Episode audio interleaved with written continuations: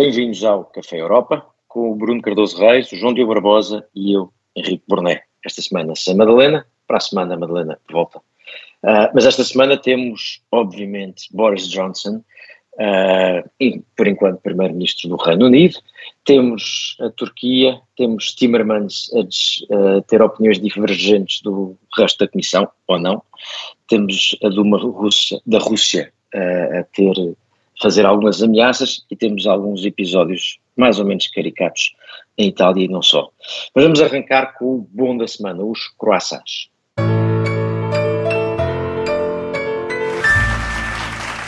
E o primeiro croissant, posso ser eu a dar, uh, é para o pragmatismo uh, com que temos que começar a gerir as relações internacionais, ou temos que precisamos ainda mais, e em particular agora a utilidade da Turquia. E eu depois de ter preparado este, este prémio, reparei, portanto fica aqui feito o, o disclaimer, estava a ler o Financial Times e o Gideon Rama também diz mais ou menos o mesmo e portanto fica aqui feito esta, esta nota. Mas uh, o ponto é o seguinte, aparentemente a Turquia terá uh, travado um navio russo uh, quando estava a atravessar, a sair do Mar Negro para o Mediterrâneo, travado um navio russo para verificar se estava a levar cereais uh, roubados na Ucrânia.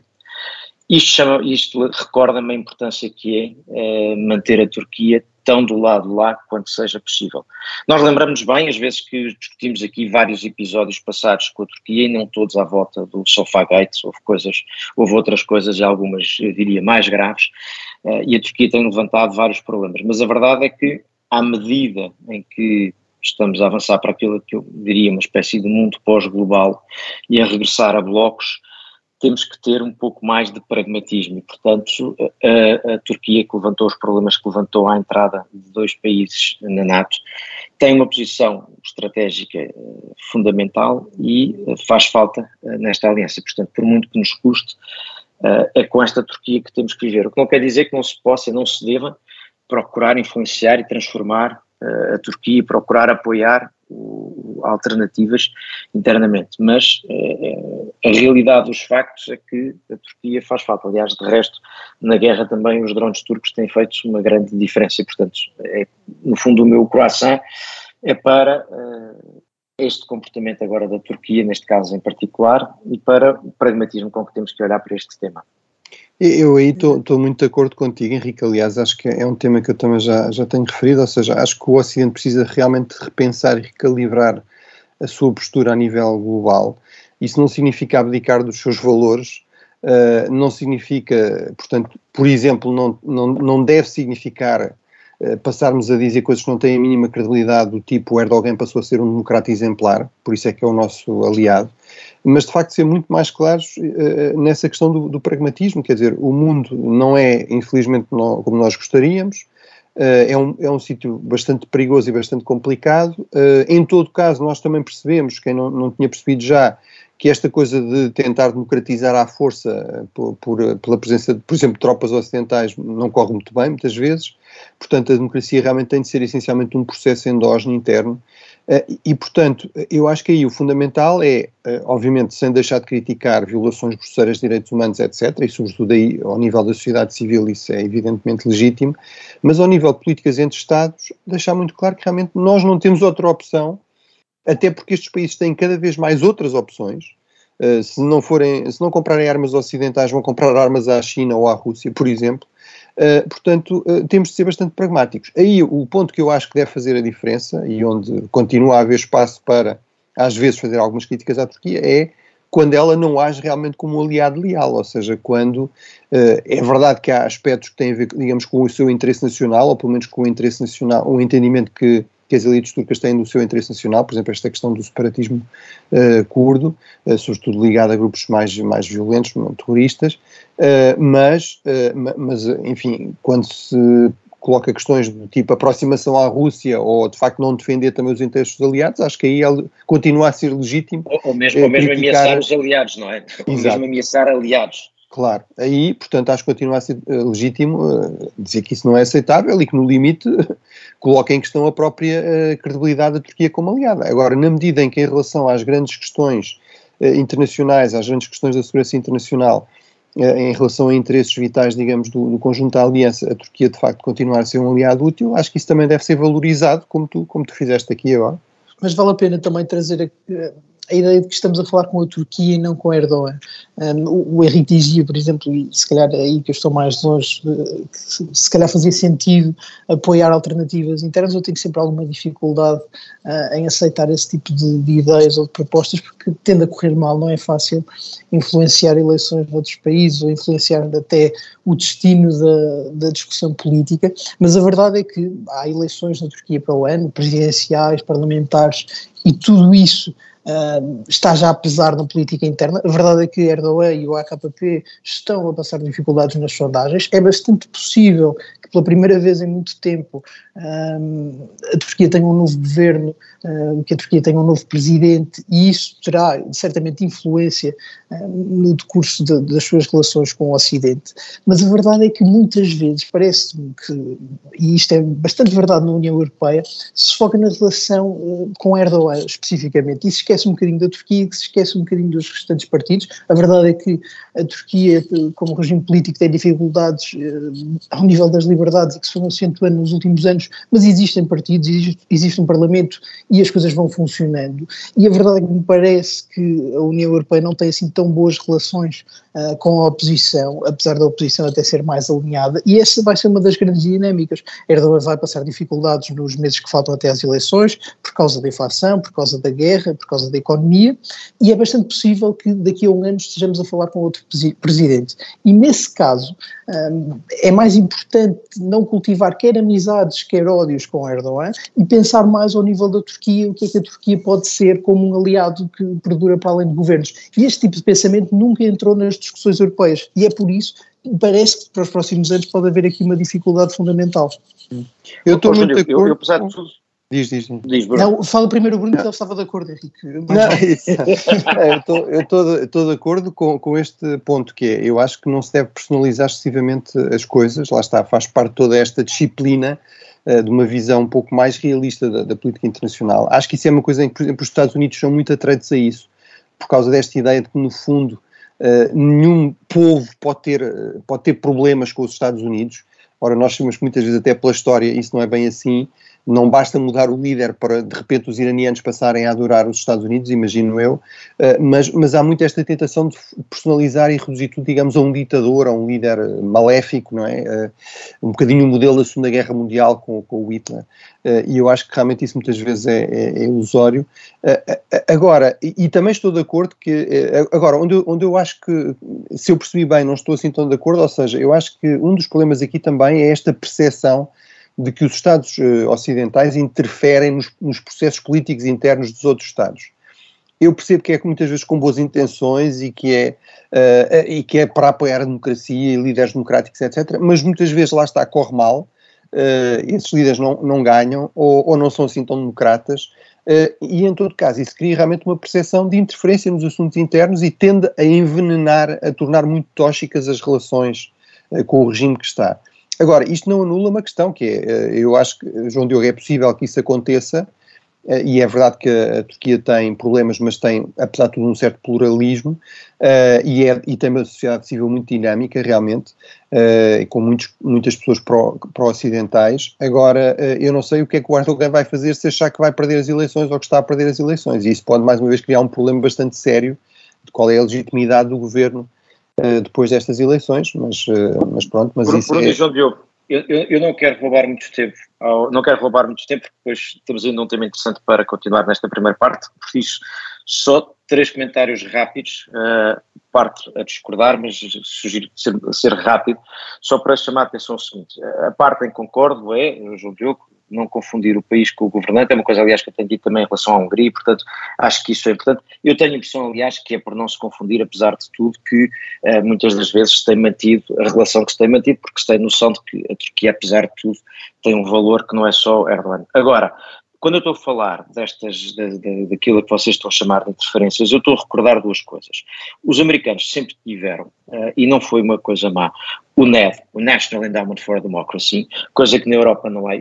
O, NED é basicamente uma coisa bipartidária que apoia uh, grupos, muitas vezes da oposição, ou partidos políticos mais próximos pró-ocidentais em vários lugares do mundo, e não acho que seja uma ideia má, e uh, os, países, os partidos portugueses, por exemplo, os partidos democráticos portugueses foram apoiados por fundações europeias antes e depois da adesão, e não acho que isso tenha sido uma ideia má. E, portanto, é por aí que eu estou a ir. Ou seja, eu acho que é preciso distinguir o discurso partido a partido do discurso Estado a Estado. O NED dos americanos permite exatamente que esse apoio seja feito não pelo Estado americano, mas por, uh, no fundo, uma organização ligada aos partidos políticos. Eu acho que isso não devia uh, ser excluídas opções uh, e isso infelizmente não é o que a União Acho que isso é um modelo muito mais interessante, Henrique, estou inteiramente de acordo, ou seja, eu quando falava de sociedade civil incluí obviamente aí os partidos e acho que tem uma função muito interessante uh, de facto de apoio a, a organizações democráticas noutros países, mas isso dá margem a que o Estado diga não somos nós, é essa a lógica, é isso. Pronto, e, e, como estavas a concordar, já que foi essa a exceção que abrimos, eu abri este tempo, mas vamos, vamos recuperar, porque temos um segundo tema bem uh, mais uh, atual. Uh, João Diogo Barbosa, um croissant para o que se está a passar no Reino Unido, na perspectiva de que podemos sentar, comer um croissant, beber qualquer coisa e assistir ao espetáculo, ou, ou onde é que está o teu croissant? É um scone, não é? Um bocadinho essa, essa dinâmica aqui. Não, de, acho que toda a gente sabe para esta altura, o governo britânico está a mudar. Um, antes de começarmos a, a, gravar, já se tinham demitido mais umas pessoas, perderam dois grandes ministros. Um, sobretudo simbolicamente, um, o Ministro das Finanças, o Rishi Sunak, e depois o Ministro da Saúde, o Sajid Javid, um, e é muito interessante perceber que, eh, contrariamente às expectativas, Boris Johnson não se demitiu, eh, não perdeu sequer eh, a sua maioria parlamentar, ao que parece, mas a verdade é que a situação está a ficar complicada.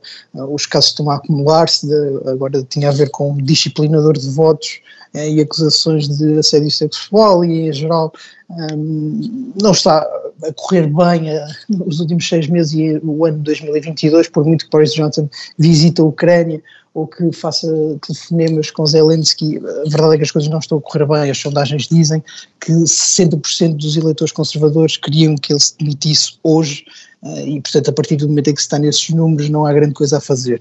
Mas eu acho que sobre Boris Johnson, aqui mais numa questão de narrativas, eh, há um problema fundamental e, e tem a ver com a falta de um propósito. Eh, já ninguém consegue perceber muito bem qual é que é a razão que justifica Exato. que Boris Johnson continue como primeiro-ministro.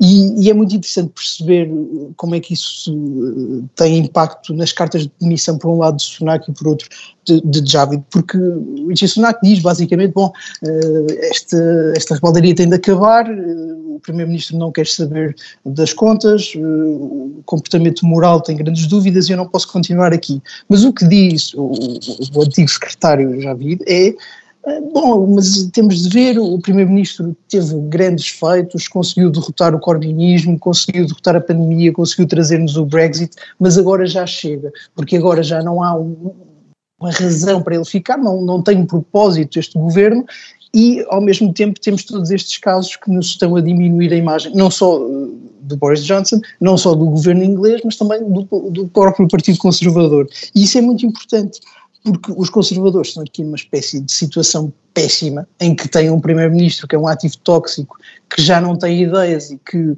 parece viver só para sobreviver, ao mesmo tempo que também não tem um sucessor. A verdade é que se os conservadores tivessem um primeiro-ministro no forno, prontinho a, a, tomar o número 10 e a governar com um plano alternativo, eu acredito que ele já estivesse instalado. Mas ninguém consegue dizer quem vai ser o próximo primeiro-ministro, não há um candidato evidente, e a partir desse momento é muito mais difícil remover Boris Johnson, porque quem é que vem a seguir? Ô, João Diogo, deixa-me é aproveitar. Deixa-me aproveitar para estar de acordo contigo. Uh, arranjar a ocasião, exatamente. exatamente. Em praticamente tudo. Uh, eu, eu, devo dizer que acho que é isso. Acho que. Boris, eu, eu ontem dizia uh, na Rádio Observador, uh, num dos noticiários, o meu comentário ao processo, em, ao que estava a passar, era um pouco. A sensação que tenho muitas vezes é que Boris Johnson é como um adolescente a quem é dado um carro demasiado potente e que nós não sabemos, não sabemos se nos devemos de espantar pelo facto dele conseguir guiá-lo ou pelo facto de ele sobreviver aos, aos sucessivos acidentes. E é um pouco isto. Uh, e parece que a, único, a única missão hoje em dia, porque Boris Johnson acredita muito que deve ser primeiro-ministro, que está, que, é, que é, faz parte do seu destino. Uh, porque eu, eu, acho que desde o princípio este governo, em muitas coisas, foi pouco uh, partido conservador, sendo que houve alturas em que teve lógicas proteccionistas, depois mudou, depois achou que falava um eleitorado, depois achou que falava ao outro. Uh, não nego que teve, tido, que teve uh, momentos bons, nomeadamente em alguma política externa, no caso da Ucrânia, é paradigmático, uh, mas a verdade é que não me parece que o, que o, que o Reino Unido vá ter particular, deva vir a ter particulares saudades de Boris Johnson. Há aqui só duas últimas notas que eu queria fazer sobre o facto de ser um sistema verdadeiramente parlamentar e, portanto, estarmos a assistir a uma coisa peculiar que é no fundo, os, os, os, os deputados uh, e que pensam vir a ser candidatos a deputados no futuro estão a fazer contas à vida e a pensar em que medida é que Boris Johnson pode ser bom ou mau para a sua própria reeleição e, portanto, num sistema como o britânico, o, o primeiro-ministro depende muito mais, o líder do partido depende muito mais dos humores uh, dos deputados do que num sistema como, por exemplo, o nosso, em que os deputados dependem muito mais dos humores das lideranças partidárias. Esse é um aspecto que mantém ali uma ligação com o eleitorado que não deixa de ser interessante. O outro é que na demissão uh, do, do Ministro das Finanças vêm comentários sobre a situação económica que me parecem ser uh, relevantes, ou seja, para além de tudo o resto, uma espécie de uh, uh, falta de decência generalizada, há críticas à situação económica, à capacidade de enfrentar a realidade económica, e isso sim parece-me que sobreviva ou não sobreviva Boris Johnson, levanta problemas de médio prazo. Bruno.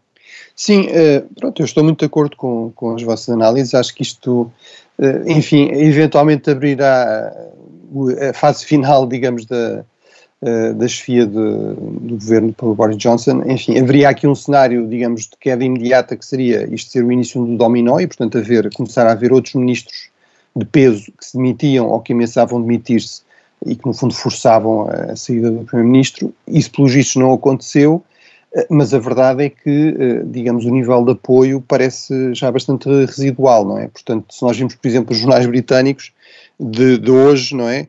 Uh, basicamente, o único que uh, apoia o Primeiro-Ministro, e, e, portanto, sobretudo os tabloides na Grã-Bretanha têm uma tradição, digamos, de alinhamento bastante claro, não é? Em termos da, das páginas editoriais, não é? A parte da redação é sempre independente, mas o único uh, dos historicamente conservadores é o Daily Express, não é? Que claramente segue a linha que Boris Johnson vai tentar seguir, que é a admissão do Ministro das Finanças é ótimo, porque abre a possibilidade de, de reduzir os impostos. Portanto, está claramente, no fundo, a tentar comprar, uh, comprar aqui uh, lealdades.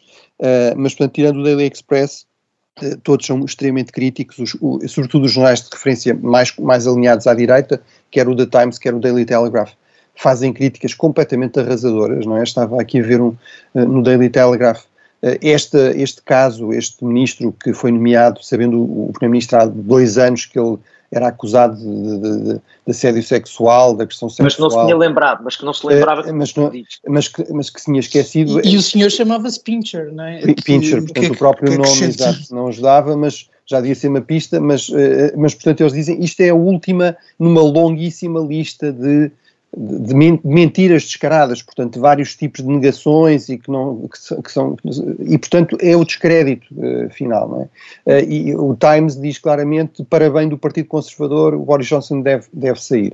Portanto, uh, agora, como diz o como diz o Henrique, realmente os, o Reino Unido é um regime realmente parlamentar e portanto os deputados são eleitos em círculos uninominais não são, não são passíveis de ser substituídos. Portanto, uma das coisas que levou a, a, a, também a este processo foi este último escândalo, mas também várias eleições intercalares. Portanto, sempre que um deputado tem de ser substituído, substituído, por qualquer razão, doença, crime, etc., não é a liderança que decide quem é que vem a seguir lá na lista, não é? Eh, às vezes até com três ou quatro desistem, entre aspas, para, para dar lugar àquele que a liderança 30 segundos para o João Diogo. São, é, são realmente os eleitores e os conservadores têm estado a perder em lugares historicamente conservadores, alguns que não perdiam há dois séculos. Não é?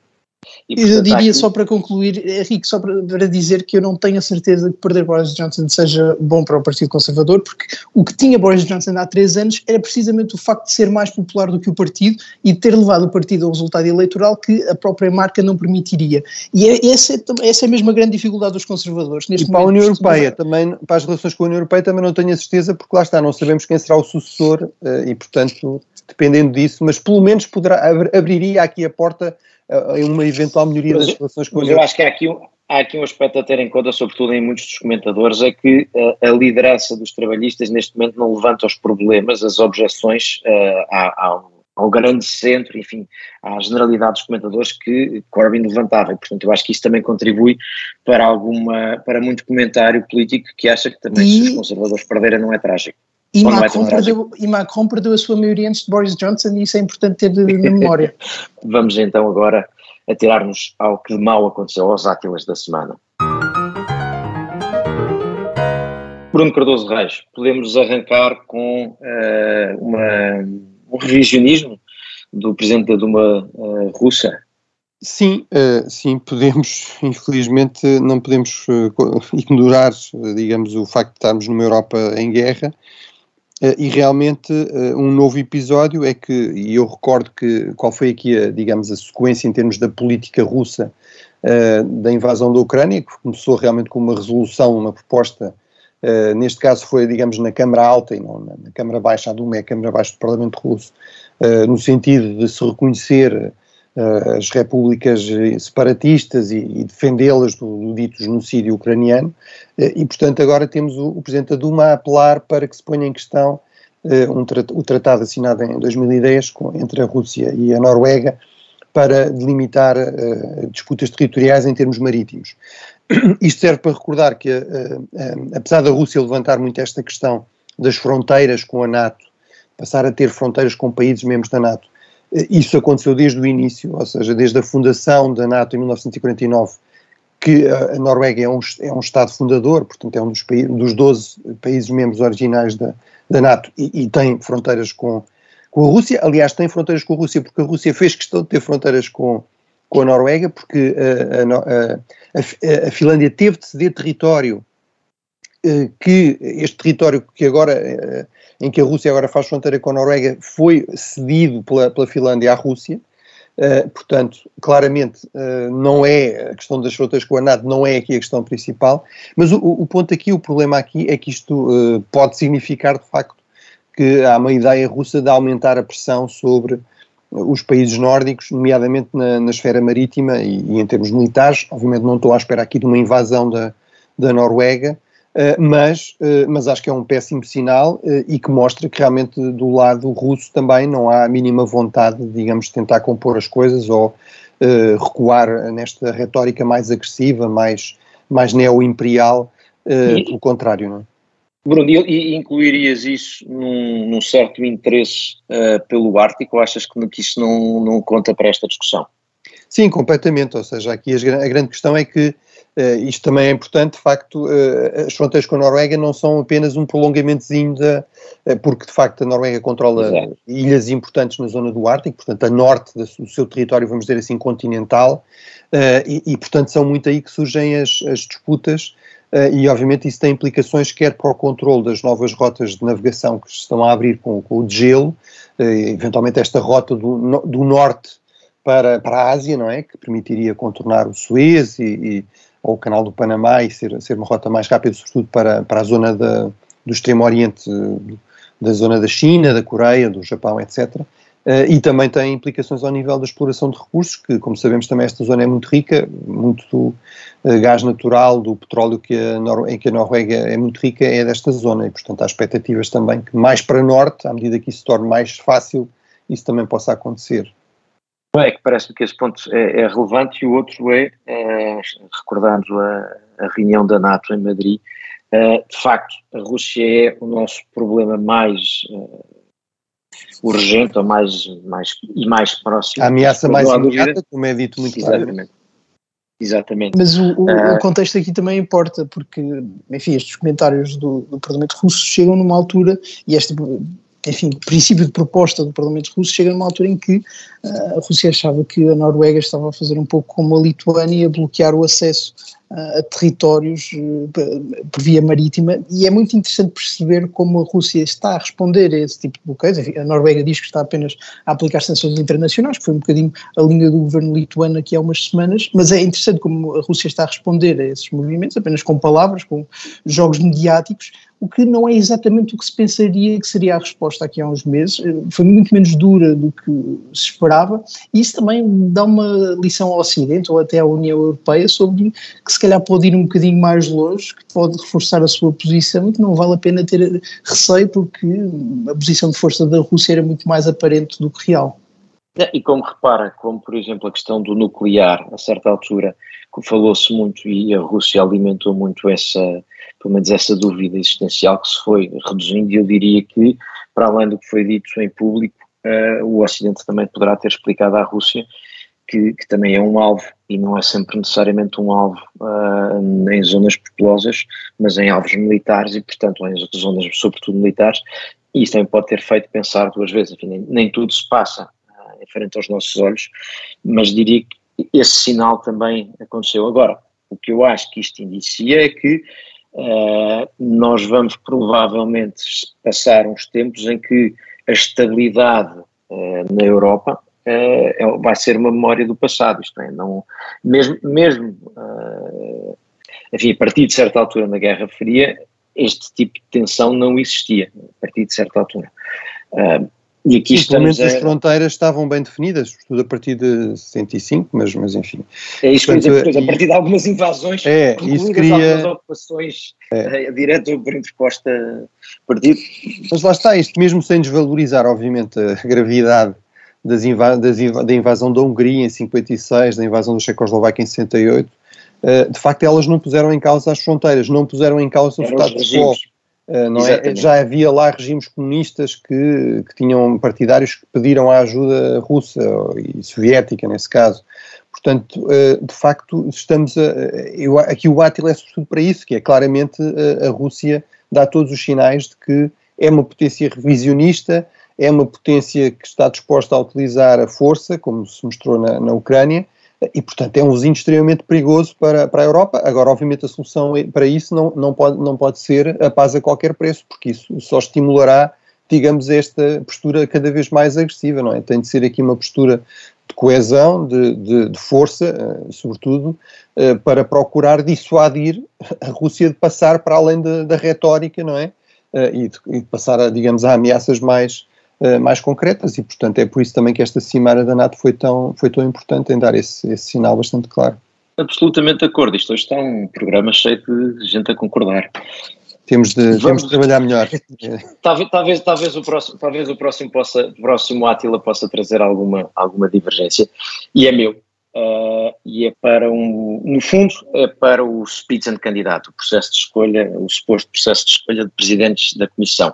Mas isto vem a propósito de umas declarações do vice-presidente Timmermans, que disse a um jornal polaco que uh, a Polónia não deveria receber o dinheiro uh, deste, dos planos de recuperação e resiliência porque continuava em violação das regras da União Europeia, nomeadamente em relação à independência dos juízes. E disse isto quando a Comissão Europeia ainda não se pronunciou formalmente sobre o tema, mas sabe-se que a Presidente da Comissão estaria inclinada a propor que a posição da Comissão fosse a de uh, deixar, uh, viabilizar a entrega dos fundos.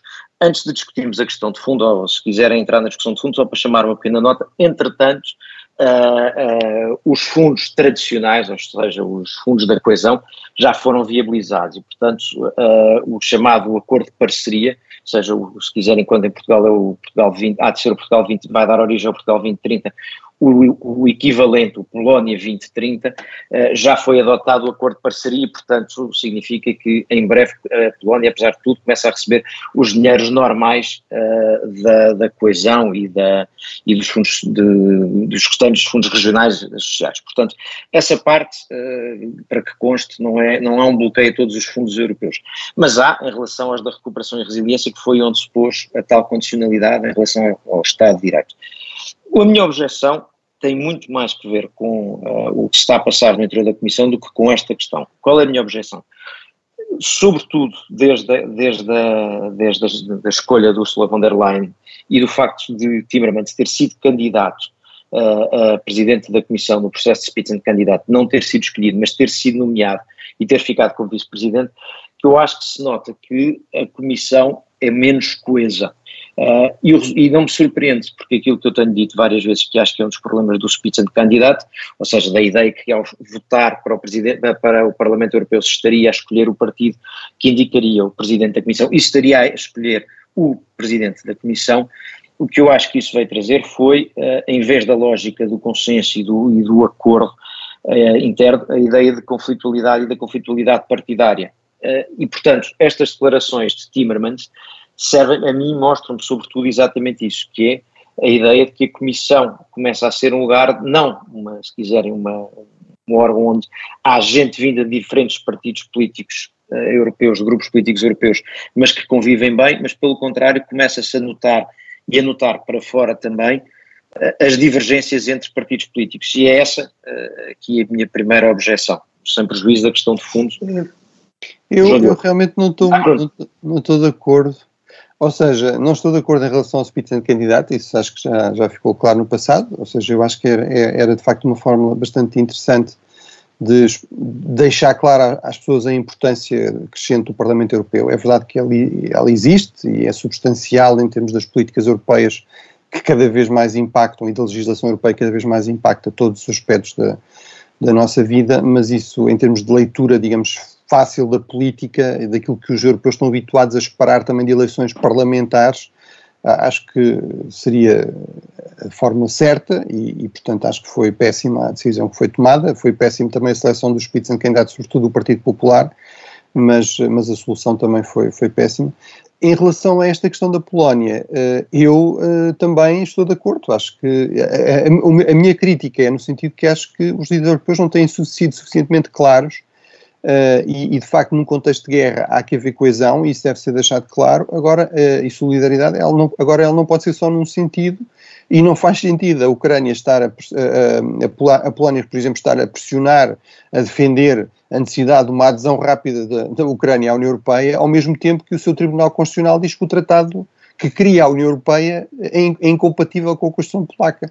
Portanto, uh, até essas questões estarem resolvidas, de facto não há margem para novas, por exemplo, para novos alargamentos e, portanto, há uma contradição enorme uh, na, na, na, postura da Polónia uh, e, sem, e deixando claro que isso não coloca em questão a solidariedade que está a ser manifestada na prática perante esta situação, Uh, isso tem de ser resolvido, uh, sob pena, de facto, se, uh, se pôr em questão a própria coesão do, da, da, União Europeia e do Ocidente num, num, num, contexto internacional em que a Polónia devia ser a primeira a perceber que isso é completamente contraproducente. Há, há, há, aqui o grande problema de, de, penalizar um governo pelas decisões dos seus tribunais, o que seria, no fundo, reconhecer que o governo teria de fazer qualquer coisa quanto aos seus juízes, que é normalmente a posição contrária à da Comissão Europeia. Oh, João Diogo, mas, mas, mas, isso é ignorar a realidade, é que este Tribunal Constitucional foi nomeado por este governo e está cheio de tipos do partido do governo que escrevem tweets a dizer a oposição são traidores, portanto como... E também já se fez isso na Alemanha, quando o Tribunal Constitucional Alemão uh, também, se, também se fizeram algumas, alguns reparos à Alemanha. E aí, mas, diz, mas aí a Comissão uma, Europeia atenção, claro. não, foi tão longe como devia ter ido. Parece-me que o caso alemão era bastante grave e a Comissão Europeia deixou passar e não devia ter deixado. A verdade é que castigar um país é sempre difícil, castigar um governo pelas decisões do Tribunal é reconhecer que mesmo um governo futuro tem de fazer qualquer coisa em relação ao juízo, o que é desde logo uma garantia de menor independência.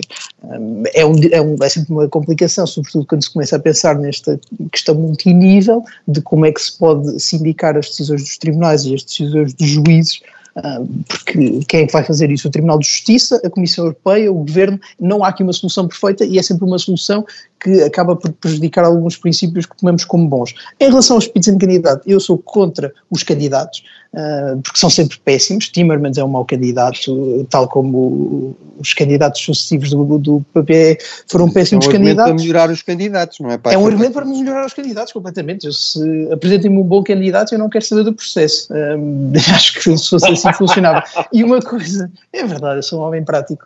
Um, não, mas uma coisa que vale a pena dizer é que esta de deitado, deitado bastante... Não, eu aqui estou na minha versão civil, acho que não tenho obrigações deontológicas, mas uma, uma coisa que se pode dizer sobre esta comissão, que é muito mais politizada, que tem em lugares de topo quatro ou cinco candidatos a presidentes da Comissão, não é só o Sr. Timmermans, temos também desde logo a Sra. Vestager, toda a gente percebe que uh, as suas ambições são uh, de outra monta e que a sua conduta política está orientada para isso.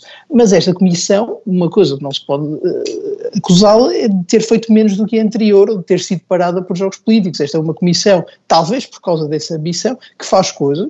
Nós podemos depois discordar, e eu geralmente discordo, mas uh, essa politização que o Henrique criticava, uh, na verdade aqui resultou bem, porque não só o presidente von der Leyen é extremamente voluntarioso, como o Sr. Timmermans, que geralmente está errado, está sempre também a tentar aprovar coisas grandes, a Sra. Vestager é uma estrela do, direito da concorrência, sobretudo quando toca aos americanos, e pode ser uma solução para ter uma, uma comissão de facto uh, atuante e para quem gosta de, de, uma União Europeia mais forte, se calhar a solução é nomear para comissários políticos ambiciosos e que queiram mais, ah, porque a partir do momento em que se nomeiam o senhor uh, Juncker, que é muito simpático, muito divertido e um grande político europeu, mas que está a usar a sua pré-reforma, talvez as coisas não aconteçam, e portanto o que se pode dizer sobre a politização é que ela também traz dinamismo, e esse dinamismo era uma coisa que faltava muitas vezes à Comissão Europeia ambiciosos, sim. Este, esta divergência interna da Comissão sair cá fora parece-me que não, que não ganhamos.